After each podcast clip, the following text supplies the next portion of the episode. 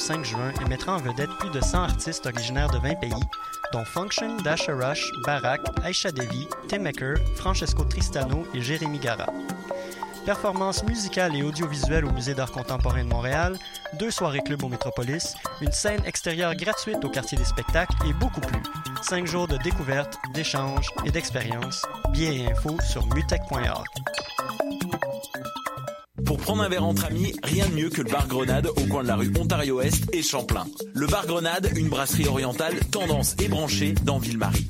Avec nourriture d'inspiration asiatique, c'est l'endroit idéal pour vos 5 à 7 qui se terminent aux petites heures du matin. De plus, venez assister une fois par mois aux soirées luttes de choc.ca. Sans oublier de venir nous voir aux soirées Full Moon Party thaïlandaise lors des soirs de pleine lune. À quelques pas de la station Papineau pour une ambiance explosive, le bar Grenade au 1603 rue Ontario-Est à Montréal.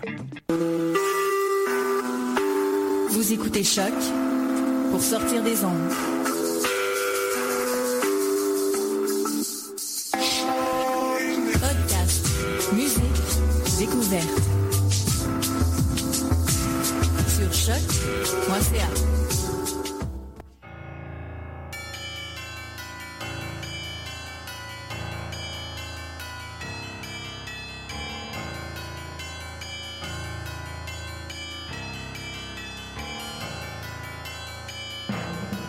Bonsoir, vous êtes bien sur Choc, c'est Mission Encre Noire, le tome 17, chapitre 220, et de retour, la carte blanche, la carte blanche à carnet noir. Salut Morgane. Salut Eric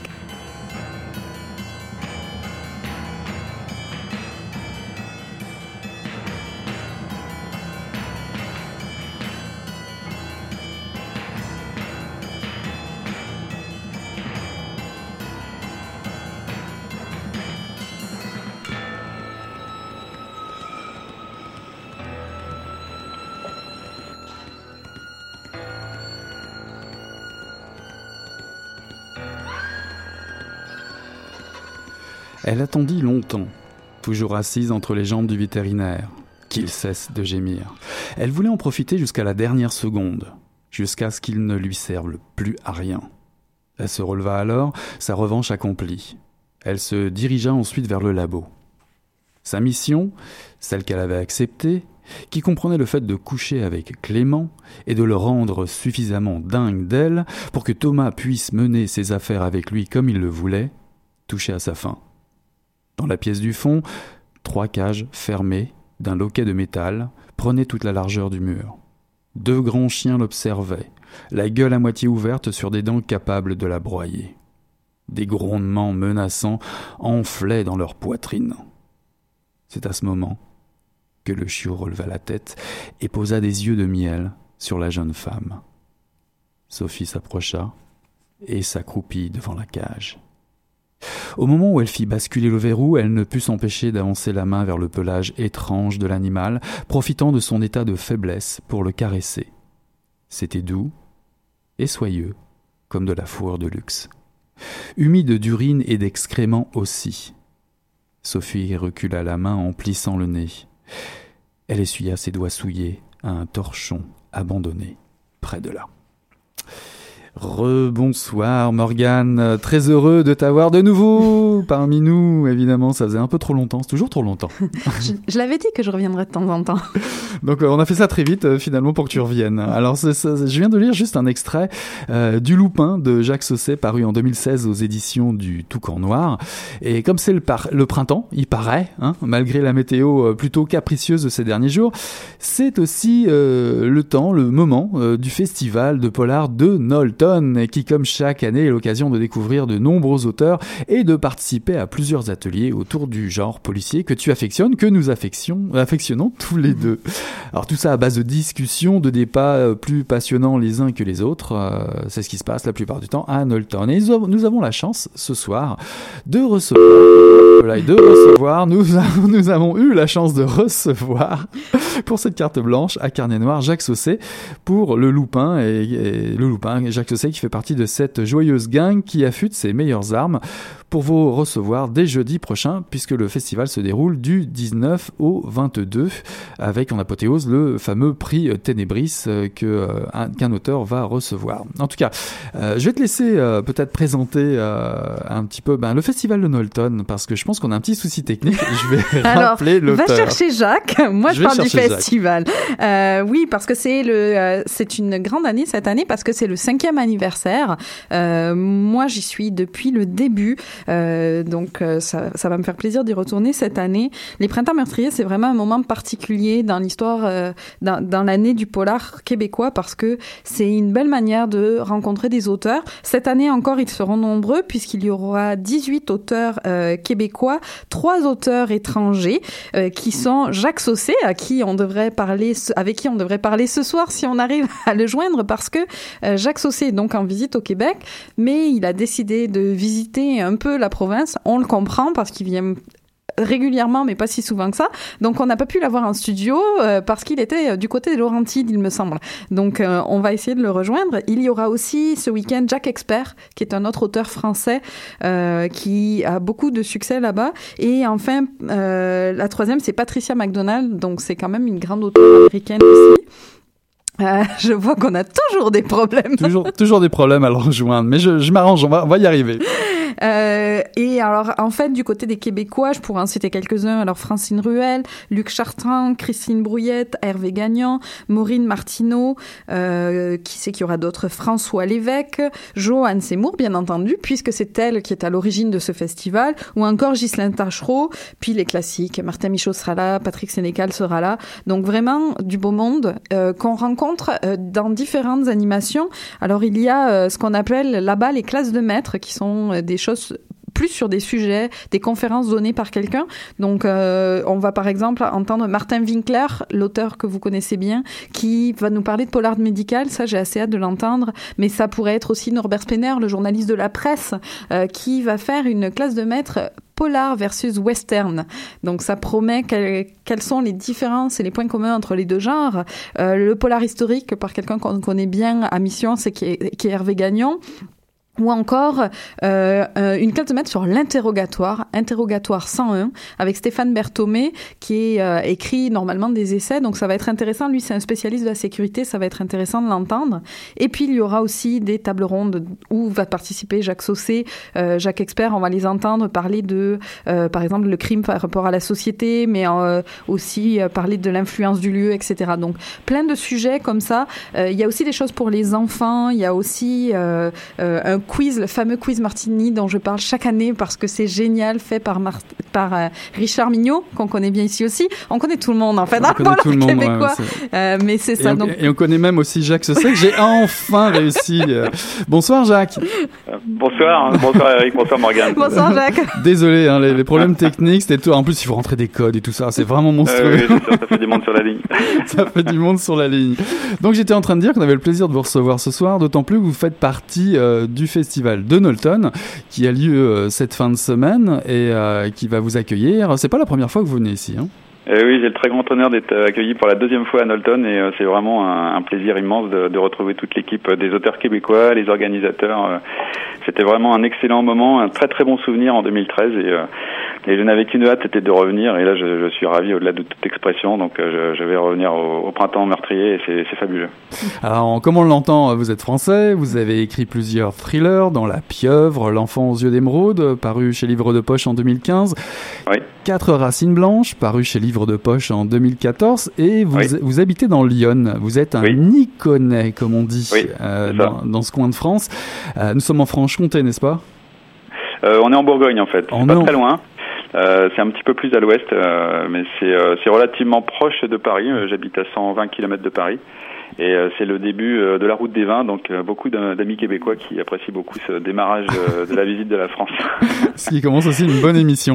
Et on parle aussi, ben, évidemment, dans ce coin-là, de la ville d'Auxerre. C'est pas par hasard, puisque cette ville habite votre dernier roman, Le Loupin. Oui.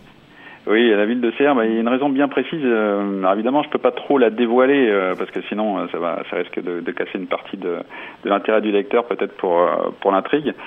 J'ai choisi d'implanter dans la ville d'Auxerre parce que bon, c'est ma région, je la connais bien. Et euh, par exemple, un auteur qui est venu au printemps meurtrier il y a deux ans, Franck Tillier, nous a montré à, nous, auteurs français, que euh, on, peut construire des, intrigues passionnantes. Enfin, les, les, siennes le sont en tout cas dans le Nord, et euh, c'est une région euh, qui est très excentrée aussi de Paris. Et il a réussi à construire des, des, des vraiment des polars qui sont d'une d'une très très grande puissance dramatique. Et je me suis dit aussi pourquoi pas dans ma région quelque part mettre en valeur ma région par un, un roman qui se passe chez nous, en Bourgogne plutôt que de situer ça dans les grandes villes comme on fait bien souvent sur Paris ou, ou, euh, ou sur Lyon, Marseille. Enfin, c'était vraiment euh, situé ça dans, dans, dans une région euh, un petit peu plus isolée, on va dire. Alors, euh, le loupin, c'est, euh, je sais jamais comment on dit, on dit euh, one shot en français de France. je sais jamais comment on est censé dire, mais il, il, se tient tout seul. En français, on dit un one shot. voilà. Euh, celui-là, il se tient tout seul, alors que euh, tes précédents romans, on connaissait deux héros, par exemple dans La Pieuvre, qui est oui. celui d'avant, qui était Daniel Magne et Lisa Esselin, qu'on a revu régulièrement. Pourquoi tu as choisi dans le loupin de pas les remettre, de faire ce roman-là tout seul? Ben parce que j'avais besoin de, de, de policiers euh, un petit peu différents de, de ceux que, que je fais vivre d'habitude. Donc là, j'avais besoin de deux personnages un petit peu abrutis et du coup, ça me faisait du mal de, de, de sacrifier les miens. Euh, donc j'ai euh, j'ai créé une espèce de, de Laurel et Hardy euh, français euh, euh, des, des, éléments assez improbables de la police. D'ailleurs, on a même euh, envoyé un livre dédicacé au commandant de police d'Auxerre en, en, en, espérant qu'il avait le sens des mots. Et pour l'instant, on n'a pas de réponse, donc euh, on n'est pas certain qu'il ait le sens des mots. Je pense qu'il doit être occupé en ce moment avec les, les, nuits debout et tout ça. Là. Il doit me chercher partout, mais je suis plus en France. Et donc euh, c'est vrai que c'était un, un, one shot donc en français effectivement. Et euh, ces deux personnes là, ces deux personnages là en fait, euh, ils m'ont tellement plu que j'ai eu ma petite idée par la suite. Et donc il y a eu après euh, le Loupin, il y a un autre roman donc que j'ai écrit euh, l'année dernière euh, qui sort en janvier. Euh, qui s'appelle Ne prononcez jamais leur nom. Et à la suite de ce roman-là, j'en ai démarré un autre, et l'idée m'est venue de, de faire croiser ces deux univers, en fait, celui de Daniel et Lisa et celui de, de ces deux flics improbables de Lyon. Et donc là, je suis en plein dans la rédaction de ce roman, et je m'amuse beaucoup aussi. Ok, donc le prochain, c'est un Daniel et Lisa, puis après, oui. on les fait et se rencontrer. Aussi. Voilà, exactement. Ouais. Donc ça sera plus un one shot finalement, ça sera, un, ça sera une Lucie quelque part qui aura émergé. alors, alors là, on est dans du thriller, on est dans un, un roman qui va vite, euh, qui est très nerveux. Il y a beaucoup de rythme hein, dans le Loupin. Euh, il y a des chapitres courts. Est-ce que c'est quelque chose dont vous prenez conscience à l'écriture, d'écrire, d'avoir des chapitres très courts, d'avoir cette cette obligation d'être efficace dans un polar? Eh bien, au début, dans les tout premiers, j'ai fait des chapitres plus longs, en fait, euh, qui étaient coupés, euh, qui étaient coupés un peu au milieu. On passait d'un personnage à un autre, et puis finalement, je me suis dit que ce serait peut-être pas plus mal de, vraiment scinder en chapitres à cet endroit-là. Donc euh, deux chapitres qui faisaient 12-13 pages, je suis passé à des chapitres de 3-4 pages qui me permettent effectivement de mieux, euh, de mieux gérer mon, rythme euh, de mieux gérer l'action et surtout le comme j'utilise un point de vue qui change assez fréquemment de personnage mais j'aime bien donner euh, un, un, comment dire une action assez soutenue à ce niveau-là parce que ça permet au lecteur aussi de, de jongler un peu avec l'actu les, les, ce que voit un personnage l'autre ne le voit pas forcément. Donc euh, le lecteur a parfois tous les éléments pour comprendre ce qui se passe alors que les policiers ou les criminels ne l'ont pas euh, voire inversement et, euh, et, ça me permet de jouer beaucoup là-dessus. Et euh, et, euh, et donc euh, cette écriture est, euh, comment dire, ça me permet d'avoir un axe plus nerveux en fait, voilà. Et c'est vraiment ce choix que j'ai fait sur cette sur ce découpage des chapitres. Et je pense qu'on est nombreux à faire ça parce que ça permet vraiment ce, ce, ce cette dynamique en fait qu'on ne peut pas vraiment avoir avec des chapitres très longs. Parce que ça permet aussi euh, quelque part de nous perdre nous lecteurs pour notre plus grand plaisir d'ailleurs parce que on ne sait pas forcément où les différentes intrigues vont se rencontrer. On ne sait pas forcément qui va euh, rencontrer l'autre euh, et ces personnages-là comment ils vont se croiser. Moi j'ai une question de fille vu que je suis la fille de l'équipe. Euh, dans dans ce roman-là, les, les gars sont pas particulièrement très malins pour ne pas dire complètement benet. Alors que la fille, c'est une sacrée fille. Est-ce que oui. c'était 100% volontaire là, de mettre un personnage féminin hyper fort, euh, oui, même si elle n'est pas forcément du bon côté, mais euh, vraiment très fort Exactement. Euh, en fait, dans mon roman précédent, dans La Pieuvre, euh, c'est vraiment la première fois que j'ai euh, mis en avant un personnage féminin. Donc Lisa a vraiment une, un rôle quasiment plus important que Daniel dans, dans ce roman-là. Et c'était la, la, première fois que j'essayais vraiment de, de, de, changer mon optique par rapport à mon écriture du départ. Et donc, dans La Pieuvre, c'est un personnage positif. Lisa, c'est vraiment un, bon, c'est mon, c'est mon personnage féminin principal. Dans Le Loupin, qui était donc un one-shot, euh, je voulais aussi aborder le personnage féminin, mais du côté criminel. C'est-à-dire que j'avais jamais abordé le thème hein, du, du, tueur en Syrie ou du tueur récidiviste, en fait, et euh, enfin pas véritablement euh, comme sous cet angle-là. Et je me suis dit, qu'est-ce que je pourrais apporter en fait de, de plus que tout ce que tous les autres auteurs ont déjà écrit sur sur ce thème. Euh, donc déjà dans un premier temps j'ai choisi un criminel féminin puisque bon en tueur en série il y en a quand même beaucoup moins que des masculins. Et puis bon, j'ai choisi évidemment de faire une, une, une véritable bombe, c'est-à-dire qu'il allait euh, renverser euh, l'esprit de tous les hommes qui allaient la croiser. Euh, et, euh, et c'était euh, le, le, démarrage en fait, c'est que j'ai pensé à un couple de, de, tueurs en série et comme on a pu voir en France avec les, les par exemple, ce, cet homme qui a eu une emprise énorme sur, sur la femme qui l'a qui s'est collée à lui quelque part et qui a suivi son parcours criminel. Et euh, je me disais, dans un couple de, de tueurs en Syrie, euh, il y a toujours donc un, un, un trait dominant par rapport à l'autre. Et qu'est-ce qui se passe si ce trait dominant disparaît? Que devient l'autre en fait que, devient cette espèce d'électron libre qui est lâché dans la nature avec euh, euh comme une flèche sans empennage en fait Qu'est-ce qu'elle va devenir finalement cette personne-là? Et euh, c'était ça, c'est ce biais-là que j'ai voulu travailler dans, dans, le Loupin, en dehors de l'histoire criminelle qui euh, qui la qui la survole en fait quelque part cette cette personne. Ah, d'ailleurs, d'ailleurs, c'est pas la seule partie parce qu'il y a clairement deux grosses parties distinctes dans le Loupin. Ouais. Il y a donc cette intrigue autour de la folie meurtrière de, de Sophie Lalande. On peut tout, on peut Ouais. On peut en parler directement, nous la nommer, et aussi la menace épidémique euh, oui. qui est liée euh, aussi à, à, à cette euh, pandémie meurtrière, on va dire. Était-ce prévu au départ de, de lier oui, les oui. deux sujets? Oui, c'était prévu. Je, en fait, ce qui a ce qui a généré un peu cette histoire, c'est l'actualité de l'année 2014. On a eu une, une, on a vu venir en Afrique une grosse épidémie d'Ebola. Et, et, puis euh, la montée aussi du, du terrorisme euh, comment extrémiste, enfin forcément terrorisme extrémiste c'est un petit peu un pléonasme hein, Oui. franchement, mais mais on a vu on a vu monter de manière internationale ces, ces deux menaces euh, et je me suis euh, je me suis dit pourquoi ne pas essayer de les lier c'est quelque chose qui est un petit peu dans les esprits euh, depuis quelque temps ces possibilités que, que ces gens-là peuvent avoir de, de nuire de manière exponentielle. Et euh, donc je me suis demandé ce qui arriverait si euh, si cette idée germait dans la tête d'un d'une équipe euh, voilà, qui serait déterminée à faire du mal sur notre sol. Ok, donc pour toi, euh, quel, quelque part, parce que ça va faire partie, je pense, des discussions qui vont avoir lieu à Knowlton ce week-end. Le oui. polar, c'est pas c'est pas déconnecté de, de la société, c'est vraiment tu te sers oh, oui, de oui. ces faits divers pour construire tes histoires. Exactement. C'est en fait c'est ce qui euh, c'est ce qui nous met mal à l'aise, c'est ce qui nous menace. Euh, je pense qu'il y a beaucoup d'auteurs de polar qui se sont aussi servis de l'actualité euh, pour l'intégrer dans les romans. Ça, a aussi euh, son revers, c'est-à-dire que si l'actualité est très pointue et puis qu'elle finit par par s'étioler, la, véritable actualité, c'est que le polar après est en décalage par rapport à, la vraie vie. Euh, mais néanmoins, je pense que ces menaces-là ne sont pas, prêtes de disparaître. Et puis, euh, ça, ça, parle à tout le monde. Et puis, en même temps, je voulais aussi un côté un peu comique dans, dans l'histoire. C'est pour ça que ces deux personnages sont un peu exagérés, un peu comme des personnages de dessin animé, puisque euh, il fallait donner un, un, côté un peu rigolo, on va dire, au, au développement de l'histoire, de façon à ce que ça soit pas complètement plombé. Sinon, c'était c'était un livre immangeable. Quoi, si même l'auteur le dit. Ouais, euh, oui, parce qu'en faisant des recherches, on tombe vraiment sur des trucs euh, carrément effrayants, quoi. Donc s'il n'y a pas un peu de rire là-dessus pour euh, pour faire passer la pilule, ça, ça, ça, plombe vraiment le récit, quoi. Donc il y a beaucoup de recherches. Énormément de recherches, oui. sur chaque roman, j'ai au moins au moins trois mois, trois quatre mois de recherche sur chaque sujet, parce que par, je pars souvent dans des sujets que je connais peu.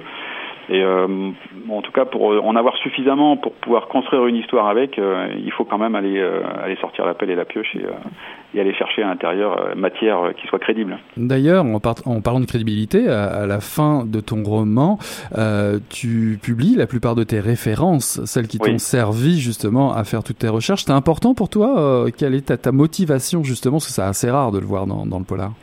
Euh, pour moi, c'est important parce que c'est ce qui c'est ce qui justifie justement de, de, de tout le travail que j'ai pu effectuer euh, et en même temps, euh, je précise aussi que je suis pas du tout scientifique, que c'est c'est plutôt un une vue de l'esprit et puis euh, certainement que j'espère avoir tort dans, dans l'élaboration de du scénario et que ça ne soit pas possible. Mais bon j'ai une scientifique aussi qui m'a écrit en me disant que ben, justement ça la faisait pas rire du tout l'idée de, de comment parce que je, je disais que j'espérais que ça ferait rire les scientifiques de voir mon mon élucubration et en fait ça, elle pensait elle que c'est quelque chose qui peut être effectivement réalisable peut-être pas encore aujourd'hui mais ça pourrait traverser des esprits malsains, on va dire. De toute façon, c'est de la fiction, donc l'idée, c'est de, euh, c'est de, montrer une idée, pas forcément euh, purement euh, juste ou. Je voulais préciser à la fin que c'était bien de la fiction, mais qu'en même temps, il y a des éléments scientifiques avérés qui m'avaient permis d'échafauder cette théorie. Quoi. Et, en parlant d'humour, il y a un clin d'œil qui n'a pas pu t'échapper, euh, Morgane, ah ben n'est-ce pas à Ce fameux policier qui a, on va pas, on va pas tout révéler non plus, hein, c'est pas le but, mais en tout cas, il y a un, policier belge ou en tout cas qui vient de Lille, qui t'a vraiment interpellé. Ben, oui, parce que je voulais savoir, c'est ça, il s'appelle Paul Collise, ce policier-là dans l'histoire, et Paul Collise, euh, pour ceux qui l'ont pas encore lu, lisez-le, c'est un auteur de, de, polar belge qui est très chouette. Euh, il y a plein de petites, ben, il y en a quand même quelques-uns clins d'œil dans le roman. Est-ce que c'est une simple coquette d'auteur, tu te fais plaisir? Ou est-ce que c'est une manière pour toi de montrer que le polar, c'est aussi une grande famille? C'est exactement les deux. Euh, en fait, la première fois que euh, j'ai imaginé ce personnage de Paul Collis, c'est-à-dire que c'est lui un peu qui s'est imposé à moi. Euh, j'étais sur une scène et j'avais besoin d'un nouveau personnage. Et j'ai vu ce, cette espèce de grand gars très élégant, avec un petit sourire en coin, les yeux bleu acier, qui est arrivé face à moi. Et je me suis dit, mais c'est Paul Collis, je le connais bien, c'est vraiment un ami. Euh, et je me suis dit, c'est Paul Collise, quoi. C'est personne d'autre. Donc dans, dans, mon, dans mon chapitre en cours, je l'ai appelé Paul Collise. Et arrivé au boulot, je me suis dit, euh, quand même, il faudrait que je lui envoie un message pour voir s'il est d'accord. vu, ce que, vu ce que je vais lui faire. et donc je lui ai écrit et il m'a, il m'a répondu avec un, avec un petit sourire en coin, pareil que j'ai bien vu dans le SMS, euh, qu'il était tout à fait d'accord. Euh, et donc par contre, je lui ai pas tout dit de ce que j'allais faire de lui, donc c'était la petite surprise à la fin. Il m'a dit qu'il allait se venger, donc je crains le pire. donc le polar est une grande famille qui se venge par l'écrit, c'est ça? Voilà, c'est ça. Et puis, bah, il y avait aussi des rues. J'avais besoin à un moment, dans un plan d'Auxerre, de, de situer mon action dans un endroit particulier de la ville.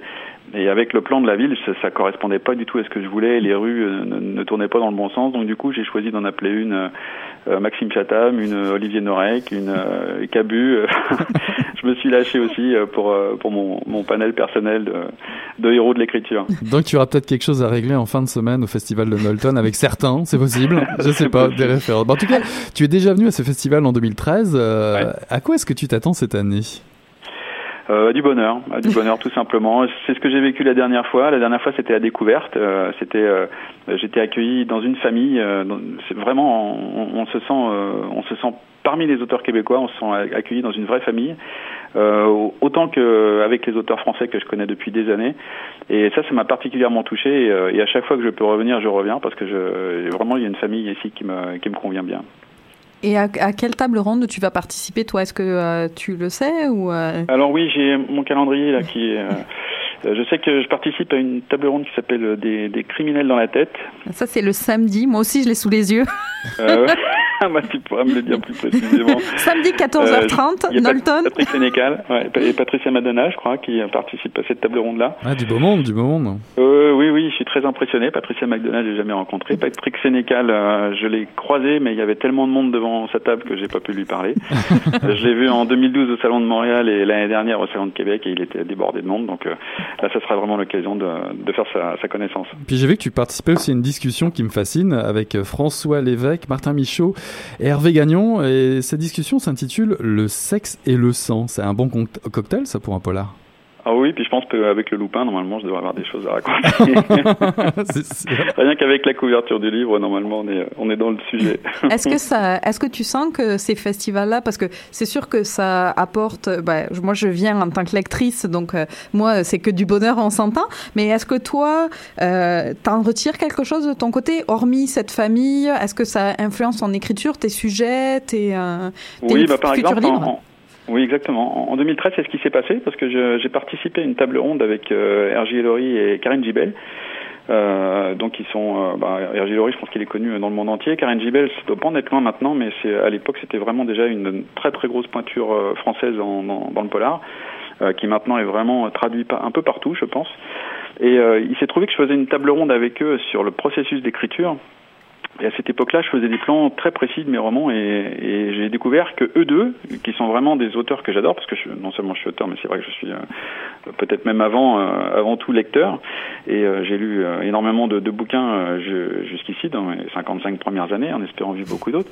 et, et, donc Hergé Laurie et Karine Vibel sont deux des auteurs que j'adore vraiment, et, et, tous les deux ne font aucun plan, quoi. Et quand ils ont expliqué ça, je suis tombé des nues parce que je me suis dit mais comment est-ce qu'on peut écrire un livre aussi bon sans plan et euh, je me suis dit, euh, bah après tout, pourquoi j'essaierais pas euh, Parce que c'est vrai que je me trouvais parfois un petit peu contracté sur ces plans, un petit peu, ça m'empêchait de tourner en rond, ça m'empêchait de, voir au-delà de, certains chapitres que j'avais déjà calibrés et qui, devenaient un petit peu, qui se refroidissaient quoi. Et, du coup, j'ai testé ça avec l'enfance de d'émeraude pour la première fois. Et vraiment, je me suis éclaté.